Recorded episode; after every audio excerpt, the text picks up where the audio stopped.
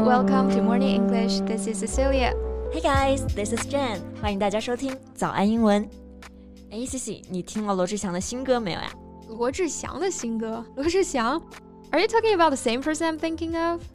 对，就是那个罗志祥。那我为什么要听罗志祥的新歌啊？见你的口味，我真的是越来越琢磨不透了。哎呀，我不是为了听他的歌，主要是他拍的那个 MV 成功引起了我的注意。啊，这个我倒是有看到过。The MV in which he dies four times, right? Yeah, that one. I was gonna ask you about your opinions about this video. Actually, I find this whole thing pretty well, I don't even know how to describe it. Never mind, we can make it the topic for today's podcast. All right. 在节目的开始，给大家送一个福利。今天给大家限量送出十个我们早安英文王牌会员课程的七天免费体验权限，两千多节早安英文会员课程以及每天一场的中外教直播课，通通可以无限畅听。体验链接放在我们本期节目的 show notes 里面了，请大家自行领取，先到先得。哎，Jane，你之前知道吗？罗志祥的英文名字叫做 show，就是表演、演出的那个 show。哎，不知道哎，我是刚刚才知道啊。no wonder his new album is called 修罗，其实就是他的英文名字修罗，它的音译。Yeah. Anyway, the music video of Show Lo, the singer, for his new single, Shou Luo, has become his way of addressing the hate he's still receiving for being a serial cheater. 哎，很明显感觉他这个 MV 都不是暗示了，大家一看就知道他是在拍他之前塌房被骂的事嘛。没错，他被骂是因为他是个 serial cheater。那大家可能听过 serial killer 啊，但是这个 serial cheater 和 serial killer 一样，都非常的恶劣。一个呢是连环杀手，一个是连环骗子。嗯，serial 这个单词呢，它做形容词就是表示连续的。那像刚刚讲到的连环杀手、连环骗子，那像刚刚讲到的连环杀手、连环骗子，都用到了 serial 这个词。那还包括像 a serial novel，就是表示一部连载小说。Right，其实除了 serial cheater，媒体还会用另外一个词来形容罗志祥，就是 womanizer。Right，womanizer。woman 大家知道是女性嘛，加上 i z e r 这个词尾之后呢，它就变成了一个带有贬义的名词。Yeah, if you describe a man as a womanizer, you disapprove of him because he likes to have many short sexual relationships with women. 对，也就是指这种玩弄女性的人，或者说花花公子 playboy。Okay, let's go back to the MV. In the video, Show plays five different characters four of whom get sentenced to death in different ways. The electric chair, execution, hanging, and drowning. 嗯，他这个 MV 里面真的做到了以各种方式去世啊。那这四种方式呢，就包括刚刚说的电椅 （electric chair）、斩首 （execution）、execution、绞刑 （hang），还有这个溺水 （drowning）。Yeah, and he's being judged by onlookers before he's beheaded. 那这个视频里面还特别拍到了他斩首之前被旁观者评判的画面。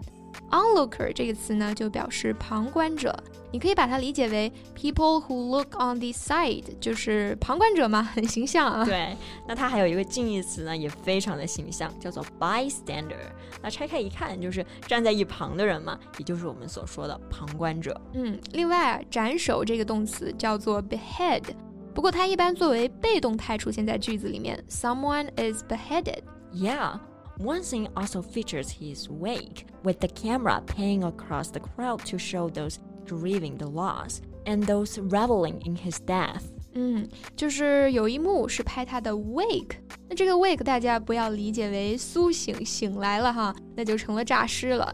其实呢，它做名词还有一个意思，就是葬礼前的守夜守灵。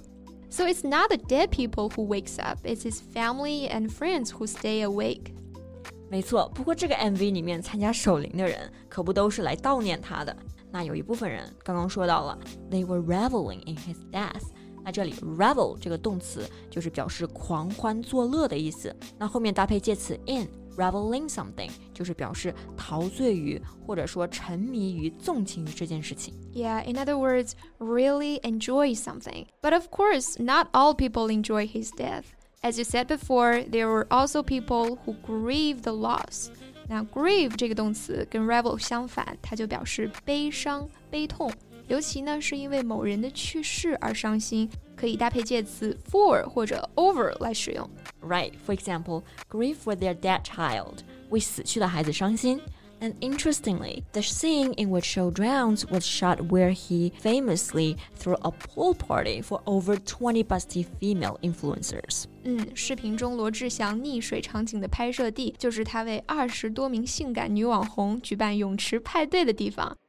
诶，这里大家注意了啊，举办派对的举办不是用的 hold，而是用的 throw。对，throw a party， 这个是口语当中非常常用的一个表达，就相当于 to give a party。At the end of the video, Show turns to the camera to say that he feels a little hurt by how some people reacted to his passing.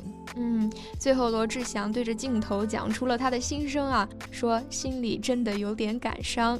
He then asks how many times does someone who has done wrong have to die in order to atone for his sins? 对，我觉得这个视频的主题就在他问的这个问题里面了。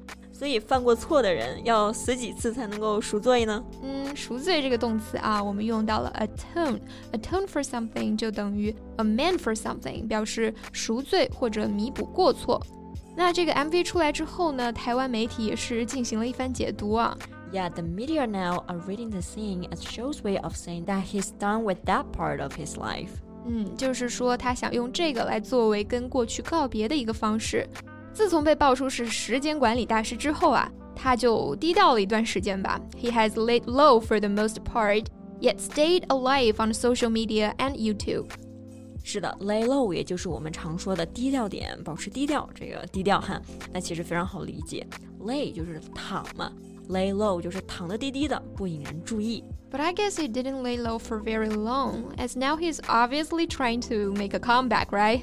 对，那之前他很早就说了，肯定会回来的，会复出的。嗯、那复出就用到这个单词 comeback。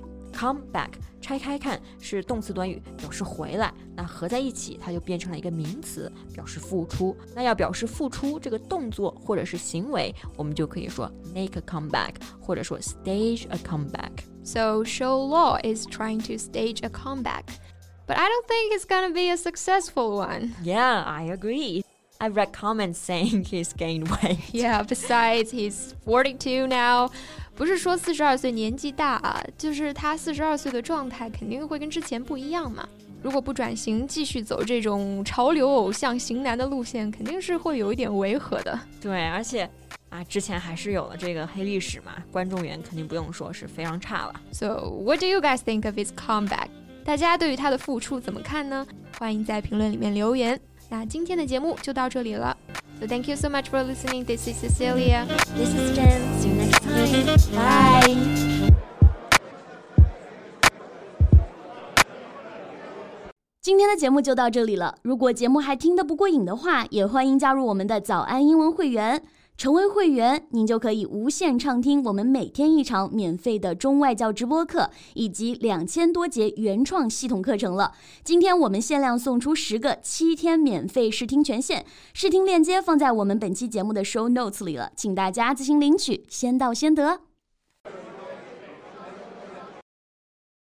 This podcast is from Morning English.